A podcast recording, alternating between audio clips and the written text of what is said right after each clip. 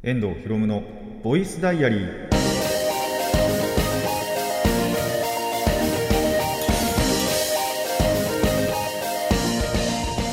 ラジオの前の皆さんこんにちは。遠藤博夢のボイスダイアリーパーソナリティの遠藤博夢です。タイトルを直訳すると声の日記僕の身の回りで起きたことを話したり時に何かしらの紹介をする雑談系の番組です。いやー8月になりましたね。あのめちゃくちゃ暑いです。多分6月とか、まあ、7月にも言ったかなと思うんですけどまあ結構今年の6月からもう結構暑かったじゃないですか。だいぶ。なんで8月なんてどうなっちゃうんだろうなっつったらまあやべえわ。本当に。過去最高レベルでやばいなって、まあ、本当に年々どんどん気温上がってるなってマジで思うんですけども。どうしようもないね。あの気温の、ね、変化本当にどうしようもないんで。まあ受け入れてね。あのエアコンバチバチにつけて部屋から出ないようにしようかなと 思ってはいます。ていうかもうすでに割と最近それ。あのー結構ねピクミンブルームとかアプリやってるんで外散歩行きたいなって思うこともあるんですけどガチで暑くて行く気が起きない。本当に最近あのそれこそこうやって収録に来る時だとかあとまああの定期的に皮膚科に行ったりもしてるんでその時はもちろん外出るんですけどあとバイトの時とかぐらいでしか個人的には外に行かない。あとはこの家族付き合いじゃないですけど家族でねあのどっか食べに行ったりだとかっていうのではもちろん行くんですけど。まあでもそれって大体その夜ご飯のことが多いんで、まあ、夜になればね言ってもまあまあまあまだ涼しい感じはあるんですけど昼間にどっか行きたいなって本当に思わなくなりましたねこの季節は。なんでその分まあ秋とかね冬になったらあのーお散歩とかはね再開したいとは思ってるんですけどまあもう部屋から出たくないもんね本当に。で部屋なんだろう階段登ってすぐ部屋じゃなくてまあ本当にそのなんだろう本当に少ないけど廊下じゃないけどまあそういうスペースがあるんですよ。部屋じゃない部分というか通路の部分がねあるんですけどそこもまた暑くってっていうのもあって本当にもう部屋から出たくない。で部屋だったらまあエアコン効いてるんでいいんですけど本当にねマジでね暑くてしょうがないんですよね。なんでもうあれですよ。割と最近24時間以上それこそ本当に2日間家出ないってなったら多分2日間ぐらい48時間分エアコンつけてるんじゃないかなっていうぐらいエアコンはね本当にガンガンにつけてでそうじゃないと多分死ぬんでね本当に。まあ後でちょっと話そうかなとも思ってるんですけどあのバイト中にも死にかけたんで。その辺のね話もしつつあの皆さんもねあの8月マジで暑くなるし多分予報でもだいぶ暑くなるって言ってるんであの外に出る際は本当に気をつけてほしい。あのミネラルのね補給塩分糖分ミネラルの補給はガチでしっかりやらないとマジで死にますこれは。っていうぐらい暑いんで本当に皆さん気をつけてください。で今回はですねまあ、特になんか映画を見たとかもないんでねあの雑談だけでいこうかなと思っております。というわけで、えー今回もラジオ始めていきましょう。遠藤ひろむのボイスダイアリー。今回はこんな1ページです。遠藤ひろむの遠藤ひろみのボイス!ボイスダイアリー。改めましてこんにちは。遠藤ひろむです。ということで、えー雑談パート1でいきたいと思います。じゃあせっかくねそのなんでバイトの話をしていこうと思うんですけどもあの、まあ、この収録のね前日がバイトだったわけですよ。でめっちゃくちゃやっぱ暑かったんですその日。でもちろんちゃんと水分も取ってたんですよ。あの麦茶をねあの常常備じゃないですけども。大体その置いておきましてあのバイト場に置いてあるんでそのまあこの季節はですけどね。冬とかだとあれかなお茶とかにしてるかな普通の。ただ今麦茶をねやっぱあの常備していて。でもちろんその作業中にだいぶそのちゃんとなんだろう暇暇じゃないですけどもまあ隙を見てね飲みながらやってたんですけどまあ汗が止まんなくて。で一応クーラーもついてるんですよ。まあ半分ぐらいですけど。あの全部はつけるなってなんか言われてるんでね。あの全部はつけてないんですけどなんですもちろん涼しいっちゃ涼しいんです。ただ本当に汗が止まんなくって。で午前中はまだ良かったかな。でお昼休憩明けてあのーまああと45時間働くってなった時にマジで頭が痛くなってきて。あと1時間経ったぐらいかな。昼休憩から1時間か経ったぐらいでだいぶ体に限界が来てて。でまあとはいえね、あのーそこで早退は、まあ、別にしなくても大丈夫かなっていうぐらいだったんでとりあえず続けてまあ定時まではとりあえず働いたんですよ。その間まあ汗が止まんないこと止まんないこと。で喉は言うてもなんか乾いてる感じもしないんですよね。まあとはいえやっぱり汗はかいてるんでで頭も痛えなってなってたんであの水分はもちろん取りながらその後もやってたんですけどで定時で帰ってもう帰ってから速攻シャワー浴びてあの水でね水っつってもまあほんとぬるま湯ぐらいですけどぬるま湯と水の中間ぐらいの感じでえっ、とシャワーは浴びて汗は流してからあのまあ見たい番組を見るまでの間よまあてか見てる間もですけどちょっと横になりながらとかでえっ、とまあやってたんですけどもご飯が食べれないまず。で夜ご飯の時にもう味噌汁はもう全部飲み干したんですよ。とりあえず。あのやっぱ塩分とかちゃんと入ってるんでね。味噌なんで。で具もまあそれぐらいは食べれたんですけど。であとまあそうじゃなくても左右あのちょっとねあったかいお湯ってお腹とかにもいいじゃないですか。なんで味噌汁はとりあえず飲み干してって思ったらご飯が食べれない。米が。なんでちょっとお母さんに言って半分にしてもらって、まあ、とりあえず半分は食べきってあのーっていう感じであのそれ以上食ったらマジで吐きそうだった。っていうぐらいにはあのガチでこの前日グロッキーでしたね。でマジで本当にその後も頭痛いのが続いたんで30分ぐらいとりあえず目閉じようって思ってまあ本当に一睡したっていうほどじゃないんですけどもあの仮眠ぐらいでねあの30分ぐらい目閉じたらまあなんとかマシになって。てかまあ知ってたんですよね。知ってたっていうか今までの経験則上そのとりあえずこうやって気持ち悪くなった時はあの仮眠30分ぐらい仮眠を取ればまあなんとかなんだろう大丈夫にマシにはなるっていうのは知ってたんで経験則上。なんで、えーまあギリギリねその日は大丈夫で。でなんでなんならこの日もしかしたら休むかもしれなかったっていう続いたらね長引いたらちょっとあのすいません休ませてくださいって言おうかなとも思ってたんですけどもちろん今はね大丈夫なんであのこうやってラジオをしていますとお話をしていますという感じでガチで前日は過去最高に死にかけた感じはありましたね。まあ1個前でこの気持ち悪くなった時って多分熱中症じゃなくて普通にあのカードゲームやってて知恵熱が出たってだけなんですけどそういう時もあるのでね本当に皆さん気をつけてほしいなと思います。あと僕はこうやって無理しましたけど皆さん無理しないようにしてください。ぶっちゃけなんで俺も早退しなかったんだろうなとは思ったんですけどあの抜けたら抜けたら多分やべえなって思ったんでその後の人数的にもね。って思ったんでまあなんとかギリギリ持たせましたけどまああとそれで自覚してからまああと23時間だったらまあギリギリセーフだろうって思ったんでね。って思ったらあの家に帰ってからマジで死にそうになったっていう。本当にやばかったなあの日はって思いましたね。あの日はっていうかまあ昨日の話なんですけどこの収録のね。っていう感じで皆さんはぜひともお気をつけてください。まあなんでですねあのー本当はあの番組一つ見てる時に大体そのお酒をね飲みながらあの見たい番組があるんでお酒飲もうかなと思ったんですけど気持ち悪くてやめました。で最近その、まあ、お酒の話にこのままちょっと滑らかにいくんですけどもあの最近日本酒をねちょっと挑戦してみようって思って日本酒を、まあ、買ってみたんですよ。えっと劇館かな？買ったの。買ってみたんですけどあの日本酒と焼酎の違いが全くわからん。あの焼酎は飲んだことあったんです。で日本酒僕がその成人して一番最初に飲んだのが日本酒だったんですよ。親が母親が買ってくれて。で確かその地酒だったと思うんです地元の。買ってくれたんですけどやっぱあんまり美味しくないなって思ってその時その日本酒が。美味しくないねっていうか飲みにくいなっていうかっていう感じがあったんで苦手意識持ってたんですね。ただビールなんかも一応そうなんですけど今でも。まあ飲めないことはないなって思ってたんでじゃあ今なら日本酒も美味しくいただけるかなって思ったら変わんねえなこれみたいな。苦手意識ってほどじゃないんですけどでもなんだろう。これ飲むなら焼酎でもいいなみたいな感じがあって。で何の違いがあるんだろうって思って調べてみたんですよ一応。ついさっきなんですけどこれ ついさっきの話なんですけど。調べてみたら、まあ、日本酒って醸造って言ってあの糖分をアルコール発酵させる。まあそのまま発酵させてアルコールにしたのが、えー、と日本酒。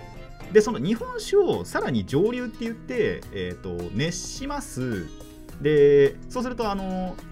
湯気が立つじゃないですか。でそれアルコールの方が、えー、と水よりも沸点が低いんで、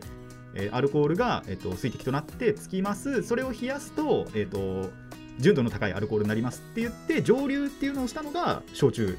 まあ、なんで日本酒の方が、えー、とアルコール度数低い1 5 6で、えー、とな焼酎が大体20%から25%ぐらいのまあ宝焼酎とか見てると分かると思うんですけどな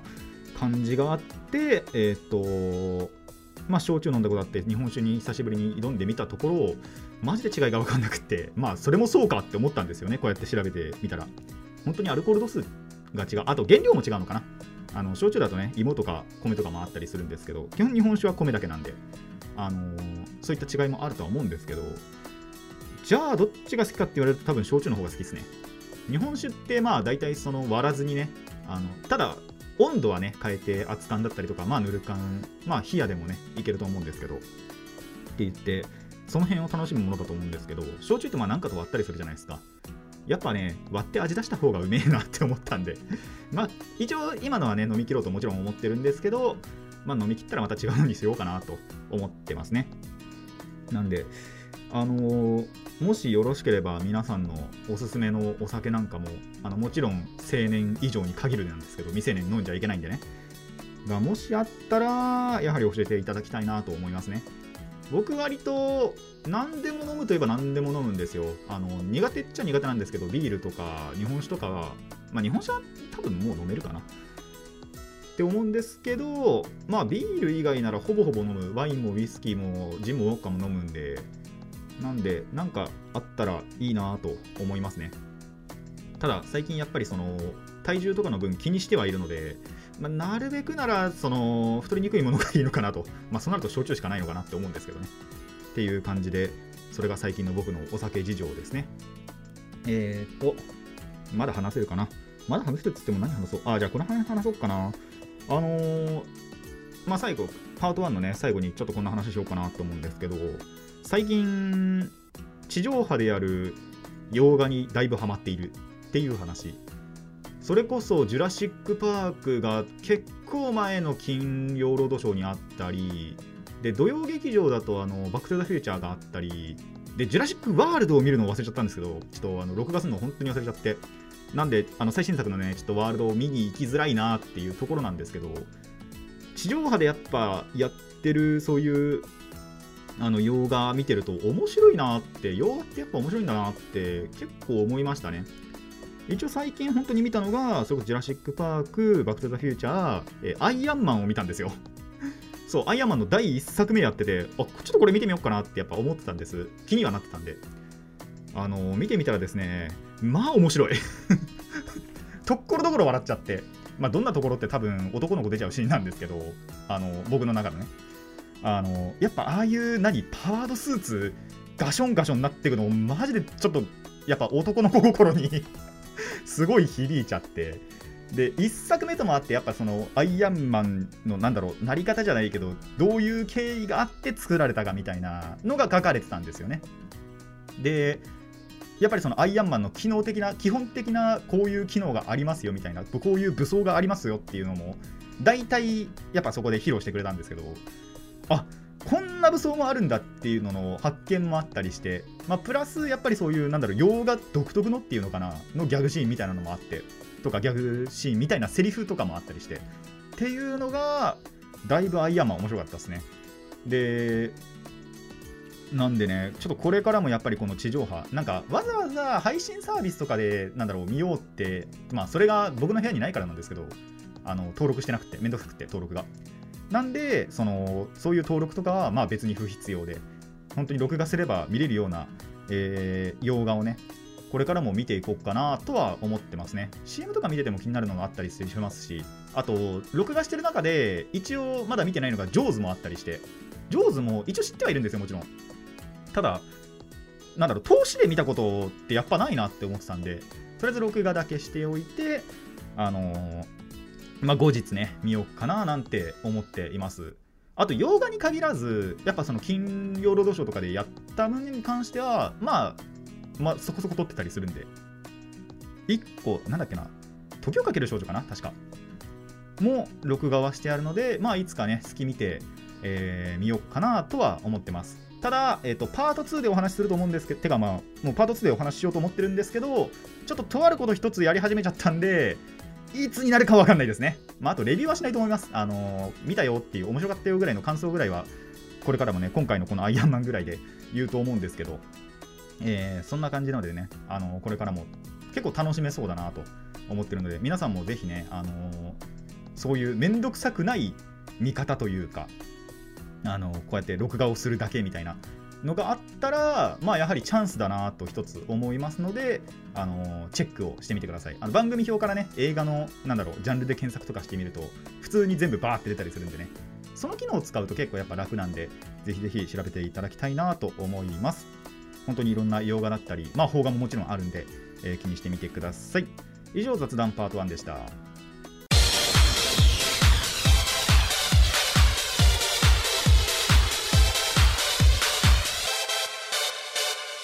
遠藤ひろむのボイスダイアリー、えー後半もね雑談をしていこうと思います。あのーそうこれはね普通にただただ日常のお話になってくるんですけどあのー中学時代からつるんでる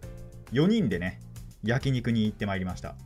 前回焼肉行った時に3人でしか行ってなくてその残りの1人がまあちょっと予定があってね行けなかったんですけどまあそれをやっぱり友達同士のその LINE でしてたんですよ。そもそもが。あのーこの日この日じゃねえや。その突発的にその前回ね1人が焼肉行こうぜっつってなって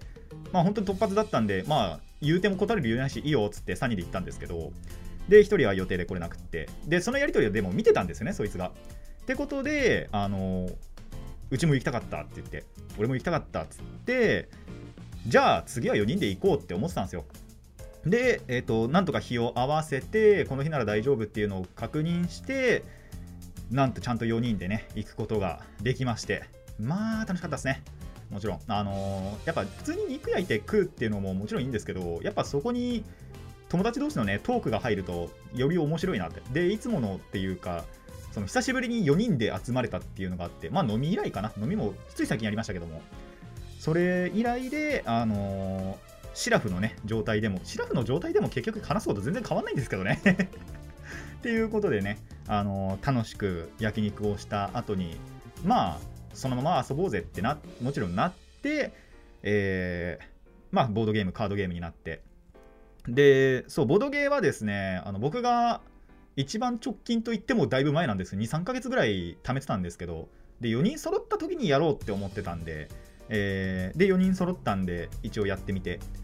まあ、ゲームの概要というかどんな感じなのかっていうのを一応軽く説明すると、あのーまあ、今はなきフラッシュゲームの中で皆さんあの脱出ゲームってやったことありますかね？脱出系のゲーム。あの一つステージにポンって置かれてでドアはからは出られないと。でその部屋の中探索し続けていろんなそのヒントとか得たり、まあ、なんかアイテムとか得たりして、まあ、最終的に脱出できたらゲームクリアみたいな脱出ゲームって。まあ今だとねリアル脱出ゲームって言ってあの自分のもうパソコンとか使わずに自分の体使ってねあの解いていくっていうのも生身でね解いていくっていうゲームもありますけどまあそれの本当にボードゲーム版っていう感じですね。あのガチでそのまあ1人から4人でプレイできるんですけどそのみんなで協力して、えー謎を解いてそして脱出をしようっていう、えーゲームを買っておいてでそれをいつかね集まったらやりたいななんて思ってて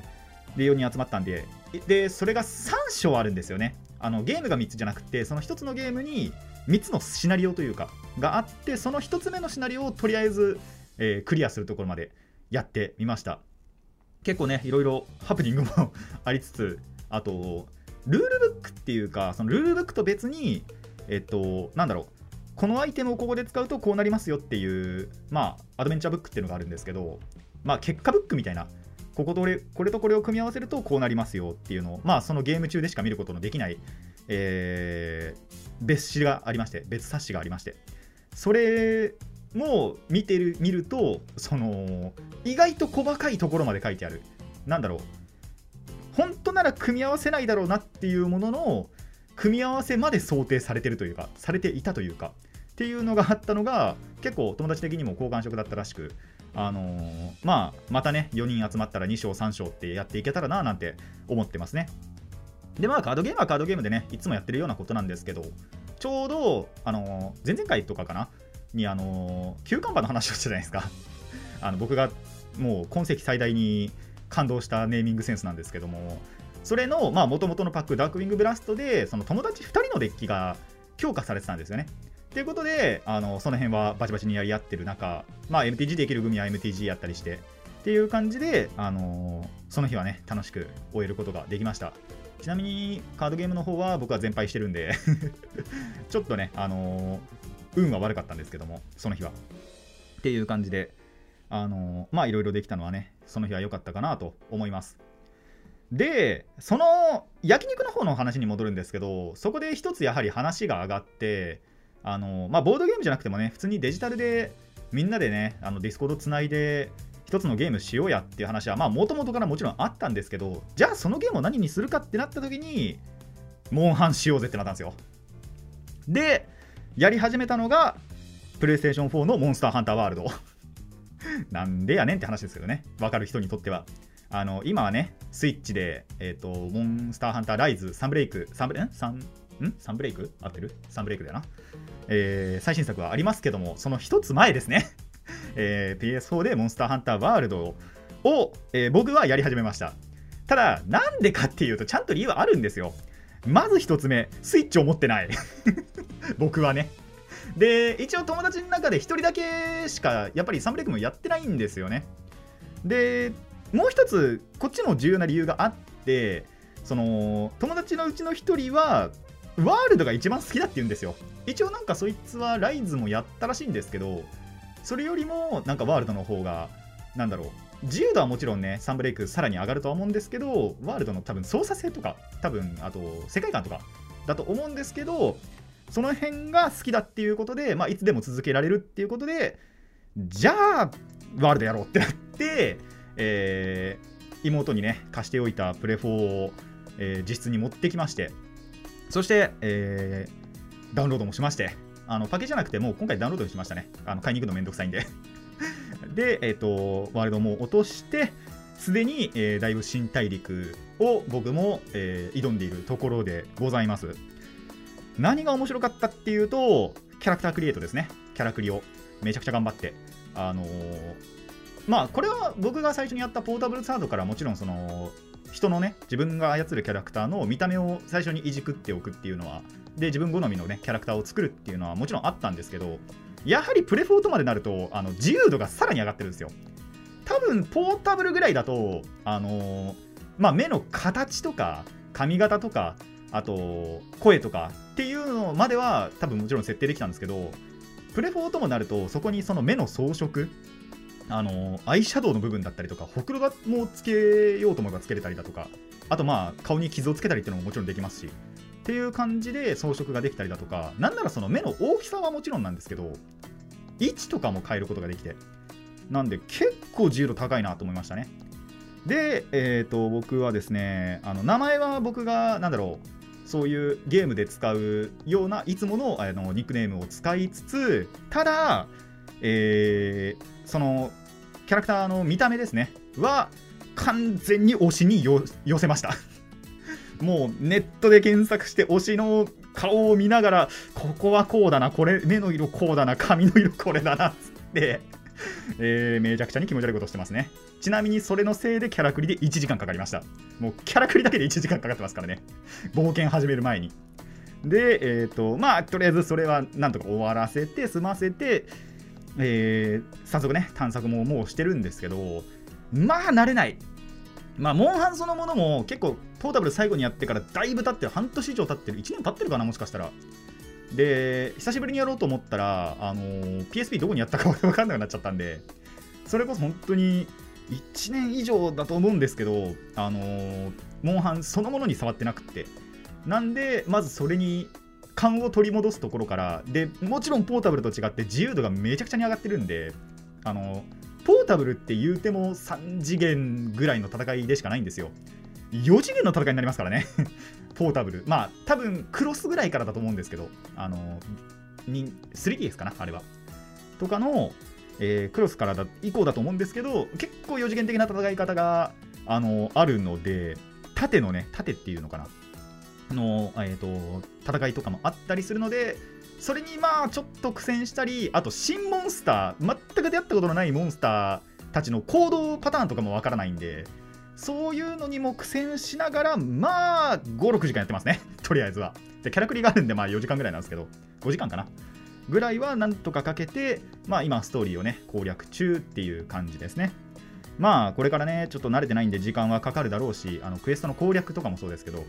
あの慣れるまでそのものも時間もかかるとは思うんですけどまあなんとかね友達と一緒にマルチができるようには、えーなりたいななんて思っていますね。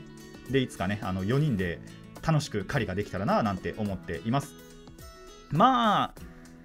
あいやースイッチはどうかな。最新作とかは多分まだ買わないと思うんですけどもね。あとスイッチ持ってないんでね。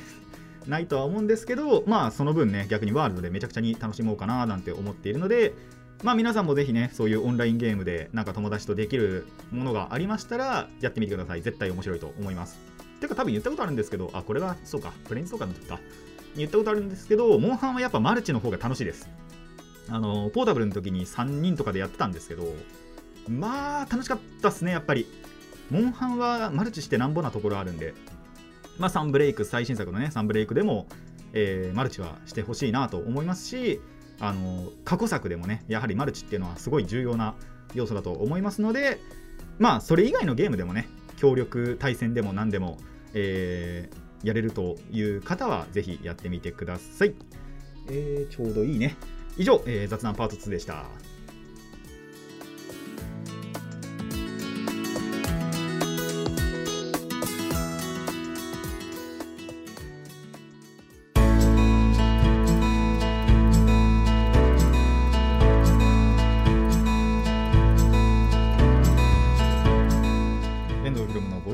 そろそろお別れの時間になってまいりました。いやーなんで最近は割と楽しいことが増えてってますね。でそう、えっと4人で遊んだ時に本当はここに行こうかっていう話もしたんですけどまあその日じゃなくてもいっかっていうことになってあとまあ多分遊戯王でね強化があったからっていうこともあってそっちが優先だったのもあってちょっとね一つ行かなかったところもあるんですけどまあそれなんかも近々行けたらいいななんて思ってますね。あのてかなんなら乗り気じゃないやつもいるんで乗り気なやつだけで行こうかななんても思ってたりしてます。まあ後々ね話しかけてみようかななんて思ったり。まああと映画もですねあのーまあ、2、3週多分見ないかなと思うんですけど、見たいのはね、やはりあるので、8月中にも1個か2個ぐらいあるので、えーそれなんかはね、見てから、そうお話ししようかなって思うんですけど、そうだそうだ、あのそれで一つ思い出したんですけど、前回、その、ドンブラリバイスレビューしたときに、リバイスが最終回後の話なんじゃないかってお話をしましたら、その後に公式から、えっと、46話と7話の間だったかな。で、えー、と公式からありましてのにその映画の出来事があるっていうのを言われたんで訂正はしておこうかなと思います。まあ知らなかったんでねもちろん。でおそらくとは言っておいたんでまあギリギリね予防線張ってはおいたんで大丈夫かなとも思うんですけどなんでちょうど見に行くならこれがまあオンタイムで聞いてる方はなんですけどえー今ぐらいですねちょうど今だったと思います46、47の間っていうのがなんで、えっ、と、まあ、そのつもりで見に行っていただけたらなと思いますね。あの、ドンブラに関しては別にどこで見てもいいとは思うんですけど、あの、リバイスに関しては、一応最終回の後ではないらしい。っていうことは、えー訂正していこうかなと思います。そうだそうだ、それ言おうと思ってて忘れてた。原稿に書いてないんですよね。あの、書こうと思って書くの忘れちゃいましたけど。っていう感じで、えっ、と、まあ、映画もね、ただ楽しみにしてるのは本当に1作品あるんで、そいつは友達と一緒に見に行こうかなと思っています。あとはモンハンですね。あのーそう、ちょうど1日からやってんのか。8月1日からやってて。で、ちょ2日目バイトだったんで、やってなかったんですけど、その、まあこれ以降もね、やっていこうかなって思ってますね。まあ慣れるまで時間かかりますね、やはり。あの、武装というか、できる行動がやっぱサードの時とは全然違うんで、まあ純粋に追加がされてる。あの、削られた部分って多分ないと思うんですよ。で、なんならもう機能がどんどんどんどん逆に増えてるんで、で、増えた分、だから、その、なんだろう、慣れるまでにはやはり時間がかかる。すべてを理解するのにはというのかな。は、ちょっと時間がかかるんで、まあそれでもね友達に追いつけるようにはしたいなとは思ってますね。対等になんだろう狩りができるようにというか。一人だけねドベでなんか被弾しまくって死にまくってみたいなのはさすがに避けたいなとはね思ってるんであのーみんなに近づけるようにはなりたいなと思っていますね。ただ今のプレ4プレ4まあソニー全部なのかな？なんかプレイステーションプラスっていうのに入って課金しないとオンラインできなさそうなんですよね。まあもちろんマルチするときは絶対入るんですけどあのー一緒にマルチしようぜってなるまでは、えー課金しないようにし 課金しなくてもいいかなってなんて思っています。でそうですね。あとストーリー進めつつ武装も揃えつつやっていけたらなって思ってます。あとお酒に関してはもう本当にあの皆さんのおすすめも聞きたいなと思ってるんでぜひありましたら送ってください。この番組ではお便りを募集しています。ラジキャスネットのメール送信フォーム、えー、Twitter そしてマシュマロまでお願いします。質問や感想トークのリクエストなど何でも OK です。たくさんのお便りお待ちしています。そうだ、ツイッターでね、あのーわけわからんことをつぶやいてたと思いますが、もし、あれの、あのーまあ、前回のですね、のツイッターの、まあ、俳句を一句読んだんですけど、それの意図が分かったっていう方は、こっそりリプしていただけると、あのーもしかしたら反応するかもしれません。ここではお話ししなくていいかなってちょっと思ってるんでね、えーそういうつもりでいてください。さて、今回はここまでといたしましょう。遠藤ひろむのボイスダイアリー、ここまでのお相手は遠藤ひろむでした。次のページもお楽しみに。